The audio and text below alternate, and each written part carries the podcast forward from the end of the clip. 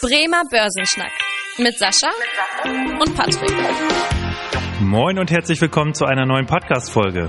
Mein Name ist Patrick Pech, mit dabei ist wie immer der Sascha Otto und wir beiden schnacken jede Woche in diesem Podcast über ein spannendes Börsenthema. Bereits seit vielen Jahren gibt es ja kaum noch Zinsen für das Ersparte und das wird sich auch gerade im Zuge der Corona-Krise in den nächsten Jahren nicht ändern. Und seid ihr gerade deswegen auf der Suche nach einer interessanten Anlagestrategie, die euch regelmäßige Erträge bringt, dann haben wir in der heutigen Folge auf jeden Fall ein spannendes Thema für euch mitgebracht. Unser Thema der Woche. Der Woche. Wir sprechen heute über die Dividendenstrategie. Also klären wir insbesondere die Fragen für euch, für wen ist die Strategie etwas und was für Vor- und Nachteile bietet die Strategie und auch was man im Zuge der Strategie bedenken sollte.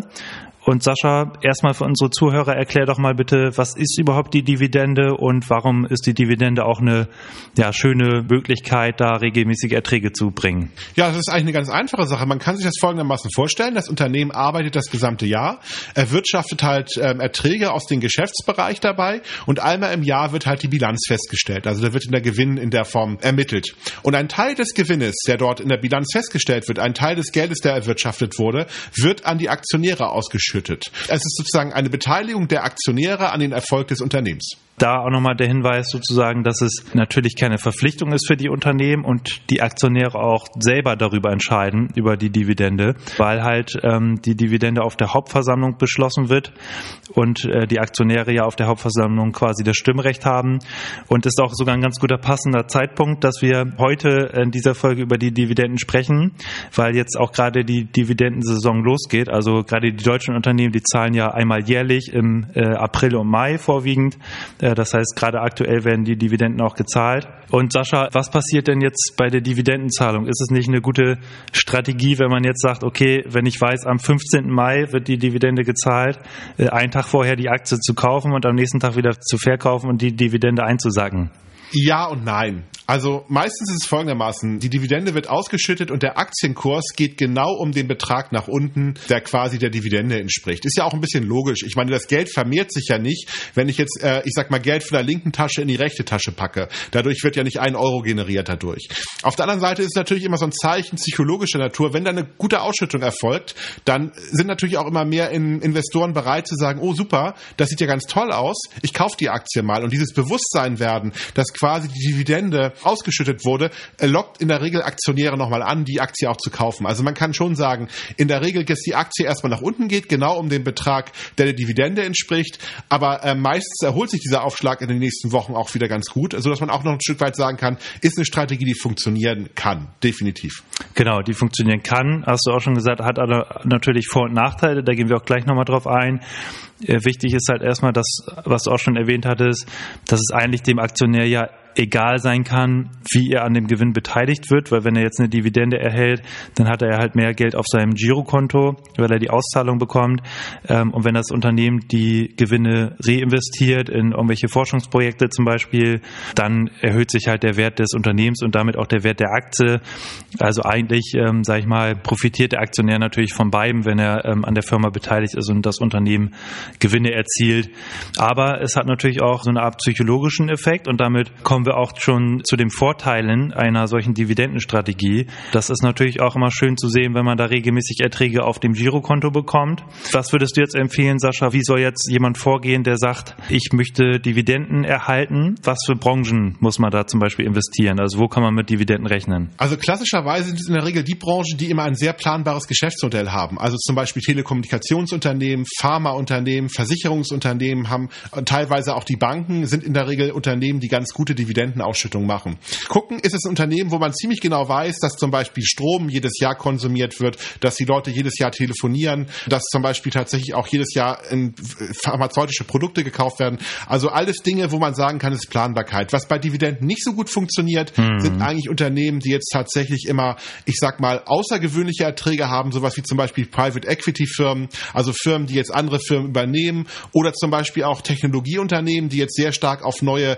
Innovationen aus sind äh, und auf Wachstumsphasen auswirkt, die sind in der Regel nicht so stark bei den Dividenden. Also je planbarer das Geschäftsmodell, je kontinuierlicher die Cashflows, also die Erträge in den Unternehmen, desto besser sind diese Firmen für eine gute Dividendenstrategie geeignet ähm, von der Betrachtung her. Das ist so der Punkt dabei. Und deswegen auch ein wichtiger Punkt, diese Firmen sind in der Regel von der Bewertung auch immer ein ganz bisschen teurer als der Schnitt, mhm. ähm, weil ganz viele institutionelle Investoren, also Versicherungen oder auch, ich sag mal, Pensionskassen, äh, natürlich ein Stück weit sagen, oh, wir brauchen diesen ordentlichen Ertrag, die Dividenden, ähm, um quasi unsere Aufgaben zu erfüllen. Die kaufen diese Titel ganz gerne und deswegen hat man da immer ein bisschen mehr Käufer bei der Betrachtung dabei. Also man sollte immer so ein bisschen darauf achten, große, solide Firmen, die auf der anderen Seite ein gutes Cashflow-Modell haben und ich sag mal auch von den großen institutionellen Anlegern ähm, genau angeschaut werden. Und dann hat man, glaube ich, eine ganze Menge gute Titel, die man kaufen kann, um damit eine gute Rendite zu erwirtschaften und auch einen kontinuierlichen Ausschüttung für sich zu generieren. Genau. Und was man aber auch nochmal klar sagen muss, viele, die jetzt in Dividendenaktien investieren oder man kann natürlich zum Beispiel auch in, in Fonds investieren, die speziell dann sich Dividendentitel raussuchen. Beispielsweise haben wir auch mit dem Fair Invest einen Fonds, der in Dividendentitel investiert. Was man aber sagen muss, dass man schon darauf achten sollte, jetzt nicht nur sich an der Höhe der Dividendenrendite zu orientieren. Das ist ja quasi das Verhältnis der Dividende zum Aktienkurs, was man bezahlt und kann damit eine Rendite erzielen. Aber oft sind es ja nicht die äh, Aktien mit der höchsten Dividendenrendite, die interessant sind, sondern man sollte natürlich auch gucken, zum Beispiel, wie hoch die Ausschüttungsquote ist. Wenn jetzt ein Unternehmen 100 Prozent des Gewinns immer ausschüttet, ist das ja vielleicht nicht so unbedingt ein gutes Signal. Und natürlich auch so die Kontinuität. Also hat das Unternehmen in den letzten Jahren regelmäßig Dividenden gezahlt oder wie ist auch die Aussicht für die nächsten Jahre? Wird das so beibehalten bleiben? Oder worauf würdest du da achten, Sascha, wenn du in Dividendentitel investierst? Ich würde da gerne nochmal einhaken, weil ich glaube, das hast du gerade ganz toll genannt. Es gibt so ein wunderbares Beispiel gerade, wo man das mal als Negativbeispiel für eine Dividendenstrategie nehmen kann. Das ist die Deutsche Telekom. Mhm. Also ein Titel, der ja auch in vielen Depots vorhanden ist. Ich will jetzt auch gar nicht sagen, dass die Aktie schlecht ist. Darum geht's jetzt nicht. Ich will bloß etwas mal über die Dividendenstrategie sagen. Das Unternehmen ist ja nach wie vor noch hauptsächlich im Staatsbesitz. Also das heißt, die Bundesrepublik Deutschland ist eine der größten Aktionäre und bekommt die Dividenden jedes Jahr ausgeschüttet ausgeschüttet. Und die Bundesrepublik hat in den letzten Jahren sehr stark darauf gedrängt, dass natürlich eine ganze Menge Geld auch ausgeschüttet wird, weil hm. jeder Finanzminister freut sich natürlich, wenn man das Geld im Bundeshaushalt für bestimmte Dinge verplanen kann. Und äh, deswegen wird teilweise bei so einem Unternehmen wie zum Beispiel der Deutschen Telekom nicht unbedingt nur darauf geguckt, ist das jetzt die beste Strategie, um die Deutsche Telekom nachhaltig gut aufzubauen. Gegebenenfalls wäre es ja viel sinnvoller, ähm, jetzt zu investieren in ein Glasfasernetz zum Beispiel oder in andere Technologien.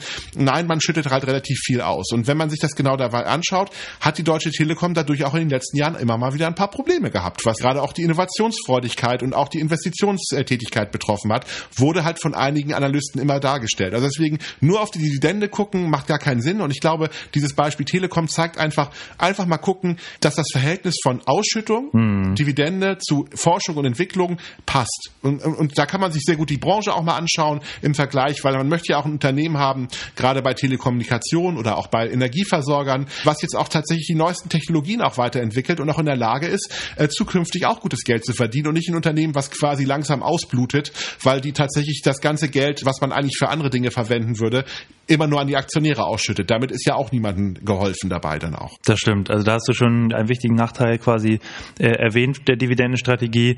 Und sag ich mal, das Extrembeispiel ist ja sogar Unternehmen, die irgendwie Kredite aufnehmen, um die Dividendenauszahlung sich überhaupt noch leisten zu können. Da spätestens da ist es natürlich ein Bereich, wo man schon sehr vorsichtig agieren sollte. Oder auch wenn man Dividendenrenditen von weit oberhalb der 10 Prozent oder so sieht, dann sollte man das natürlich auch mal hinterfragen, wie nachhaltig diese Dividende ist. Du hast auch schon erwähnt, dieses Thema, dass man halt nicht in Technologietiteln zum Beispiel unterwegs ist, das ist natürlich auch so eine Art Glaubensfrage, ob man eher so der Growth oder der Value-Anleger ist. Das sind ja quasi diese beiden Begriffe da. Das auch nochmal zu dem Thema Nachteilen. Und dann lass uns doch nochmal gerne einen Blick auf Deutschland werfen und auch auf die Corona-Krise. Ja, ich würde aber gerne noch mal was ergänzen zu den Nachteilen, weil irgendwie habe ich da noch eine ganz gute Idee gerade gehabt, ja. die da irgendwie noch reinpassen würde.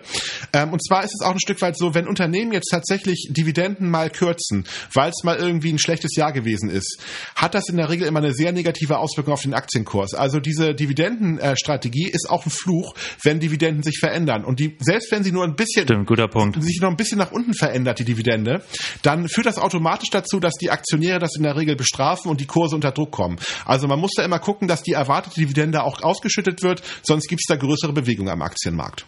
Das vielleicht noch als Nachteil. Ja, das, das hat man ja auch immer mal wieder in der Vergangenheit gesehen, dass dann die Aktien wirklich abgestraft wurden über das, sag ich mal, normale Maß hinaus, wenn die äh, Dividenden gestrichen wurden. Das haben wir jetzt ja auch, dann kommen wir zur Corona-Krise aktuell gesehen, dass einige Firmen da auch die Dividenden gekürzt haben, sei es Bayer, BMW oder äh, Continental, die sogar die Dividende gestrichen haben, wo man dann auch gesehen hat, dass die Kurse dann nach unten gingen. Aber was man auch sehen muss, dass in der Corona-Krise jetzt 15 von 30 DAX-Unternehmen gesagt haben, dass sie ihre Dividende äh, erhöhen wollen. Wie kommt das denn irgendwie? Das passt ja gar nicht zusammen, Sascha, dass wir auf der einen Seite höhere Dividenden haben und auf der anderen Seite eine Wirtschaftskrise durch Corona ausgelöst. Wie passt das zusammen? Na gut, ich meine, die Corona-Krise hat ja trotzdem dazu geführt, dass jetzt erstmal doch einige Unternehmen ganz gut Geld verdient haben. Es ist ja nicht so, dass ähm, alle Unternehmen jetzt schlecht gelaufen sind. Und gerade die großen Unternehmen haben bei Weitem nicht so stark unter Corona gelitten, wie es jetzt zum Beispiel die Gastronomie oder die Hoteliers äh, betroffen hat. Mhm. Ganz klar. Deswegen alles, was in DAX und äh, so rumfleucht, sind ja tatsächlich keine Touristik oder Unternehmen dabei. Deswegen, das sind ja tatsächlich die Industrieunternehmen. Und man muss ja fairerweise sagen, bis auf den März, April, der ja tatsächlich katastrophal war, weil da natürlich auch Lieferketten unterbrochen waren, hat die Industrie ja tatsächlich von Corona nicht so einen ganz großen Impact gehabt. Und das zweite ist natürlich auch so ein bisschen der Ausblick. Äh, die Gewinne weltweit läuft es ja ganz rund. Ich meine, nur weil wir jetzt in Deutschland ja jetzt diesen Lockdown wahrscheinlich jetzt wieder verschärfen werden, auch ein Stück weit, hm. läuft es trotzdem in China und USA ja momentan sehr rund. Und ich meine, die deutschen Unternehmen verdienen ihr Geld ja hauptsächlich im Ausland und gar nicht unbedingt in Deutschland. Deswegen, man guckt zwar vor die eigene Haustür und da sieht es natürlich nicht so schön aus insgesamt, aber wenn man in die Welt insgesamt guckt, haben sich viele Länder ja schon erstmal ganz gut entwickelt und davon profitieren natürlich die Unternehmen auch. Was natürlich den Unternehmen momentan vorgeworfen wird, wie Daimler, ist so ein bisschen das Thema, dass die Staatshilfen und, und Kurzarbeitergelder bekommen haben, teilweise auch ein Stück weit und trotzdem Dividenden ausschütten. Stimmt. Gut, muss man natürlich mal gucken, was das für ein Problem jetzt gibt, gerade bei der, bei der Wahrnehmung. Aber auf der anderen Seite sollte man das den Unternehmen auch nicht so stark vorwerfen. Am Ende ist es ja ein Stück weit so, dass diese Hilfen nicht gezahlt wurden, um am Ende des Tages jetzt zu sagen, oh, ähm, ihr müsst das bitte auf jeden Fall in eure Produktion stecken. Am Ende ist es halt ein Gesetz gewesen und einige Unternehmen haben davon halt profitiert, weil ein Gesetz ist ja nicht immer nur so auf einzelne Unternehmen ausgerichtet, sondern auf die allgemeine Wirtschaft. Und dass Daimler und die anderen Automobilhersteller sich so schnell er erholen, damit hat auch niemand gerechnet. Und ein Vorstand muss dann natürlich auch ein bisschen planen, wie schütte ich das Geld sinnvoll aus. Der muss ja auch gucken, dass er weiter attraktiv bei den Aktionären bleibt. Die Aufgabe ist ja jetzt nicht irgendwie nur die Produktion zu haben. Er will ja auch Geld weiter am Kapitalmarkt günstig bekommen können. Und dafür muss ich ja auch eine gute Strategie irgendwie aufgewicht haben. Deswegen würde ich das jetzt gar nicht so als negativ sehen. Aber natürlich haben die Unternehmen gutes Geld verdient und die Aktionäre profitieren jetzt ein Stück weit davon. Und es spricht auch einiges dafür, dass die nächsten Jahre die Unternehmensgewinne auch weiter steigen werden. Also momentan sieht es eigentlich richtig rund aus, was die Dividendenseite betrifft, ganz klar. In Deutschland ist es ja, das hatten wir auch schon gesagt, so dass äh, einmal im Jahr ausgeschüttet wird. Da auch nochmal so ein Blick äh, Richtung USA. Da ist es ja sogar so, dass äh, vierteljährlich meistens eine Dividende ausgezahlt wird. Ja. Und so kann man es ja sogar so machen, wenn man sich speziell jetzt ein paar Aktien zusammensucht, dass man sich die Aktien so zusammenkauft, dass man jeden Monat eine Dividende erhält. Also da vielleicht auch nochmal so ein bisschen, ja, für, für die Leute, die auch wirklich was sehen wollen von ihrer Geldanlage, die halt immer regelmäßige Ausschüttung wollen, hat natürlich auch diesen psychologischen Effekt, dass man motiviert bleibt, zu sparen, zu investieren. Also das auch nochmal als Hinweis. Also man kann sich tatsächlich echt wirklich ein gutes Dividendendepot aufbauen und damit seine Rente oder sein, sein monatliches Budget ausbessern. Also genauso wie einige Leute sich ja Immobilien kaufen und damit sagen, damit möchte ich meine Rente finanzieren, die monatlichen Mieten, die ich bekomme, die sollen bitte dann meine Rente aufbessern. Das kann ich auch mit Dividendentiteln wunderbar machen. Mhm. Und das aus meiner Sicht, gut, ich bin jetzt ein Aktienfreak, deswegen ganz klar, werde ich jetzt keine Lobhymnen auf die Immobilien raushauen, aber ich sage einfach nur ein Stück weit, bin ich der festen Überzeugung, dass man mit einer sehr schönen, vernünftigen Dividendenstrategie, ob man die jetzt selber aufbaut mit mit mit einem Depot oder ob man sich einen Fonds kauft, ähm, da gibt's ja auch tolle Dividendenfonds, die man machen kann. Wir haben ja auch einen hier, den Fair Invest, der auch nochmal Nachhaltigkeit hat. Also wenn jemand Interesse daran hat, seinen Berater anzusprechen, haben wir auch da die Möglichkeiten, da was zu tun. Aber man kann es auch selber machen, man hat die Möglichkeit, das zu machen. Mit Dividendentiteln kann man einfach ein gutes Auskommen generieren und es gibt auch Menschen, die nur noch von den Dividenden leben. Und ähm, da kann man einfach, wenn man smart spart, schon sehr früh einen guten Anfang mitmachen. Also ich halte Dividenden für eine sehr, sehr gute Strategie, um damit auch mal anzufangen, ganz klar. Da hast du mir auch nochmal eine, gerade eine gute Idee für eine neue Podcast-Folge geliefert, dass wir nochmal quasi den Vergleich ziehen zwischen Aktieninvestments oder Wertpapieren und der Immobilie. Da gehen wir auf jeden Fall nochmal in einer separaten Folge drauf ein. Machen wir, klingt gut. Drei Dinge, die hängen bleiben sollen. Und zwar das erste Ding, was hängen bleiben soll, ist, dass die Dividende ein Teil des Gewinns ist, der quasi an die Aktionäre ausgeschüttet wird und zum Beispiel vierteljährlich, wie in den USA oder hier in äh, Deutschland, Europa, einmal jährlich, wo die Aktionäre sich quasi erfreuen können über die Gewinne des Unternehmens. Ja, als zweites würde ich nochmal sagen, immer noch mal ein bisschen darauf achten, woraus sich die Dividende zusammensetzt, ob die nachhaltig auch erzielbar ist, ob das Unternehmen zu viel ausschüttet und ob das auch in den letzten Jahren gemacht wird. Also ob die Dividende kontinuierlich gezahlt wurde, wenn ich eine Dividendenstrategie umsetzen möchte. Genau, und der dritte und letzte Punkt ist dann, dass die Dividendenstrategie auch eher eine konservative Strategie ist am Aktienmarkt, die vor allem für diejenigen äh, unter euch jetzt interessant ist, die sich regelmäßige Ertragszahlungen wünschen und damit so eine Art Motivation für das Sparen bekommen. Das würde ich sagen, war doch auch ein ganz passender Schluss. Wenn euch die Folge gefallen hat, äh, freuen wir uns natürlich sehr, wenn ihr dem Podcast folgt und falls ihr die Folge bei Apple Podcasts gehört habt, auch eine Bewertung dalasst. Mein Name ist Patrick Pech. Ich bedanke mich fürs Zuhören und freue mich, wenn ihr auch in der nächsten Woche wieder einschaltet. Bis dahin, tschüss. Bis dahin, tschüss. Vielen Dank fürs Interesse. Das war der Bremer Börsenschnack, ein Podcast mit Sascha und Patrick. Noch ein kurzer Hinweis und an dieser Stelle liebe Grüße aus der Rechtsabteilung. Die gesprochenen Inhalte bilden die persönliche Meinung der handelnden Person, also in den meisten Fällen von Sascha und mir wieder.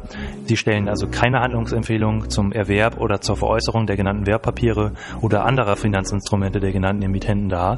Bei Fragen wende dich gerne an deinen Berater.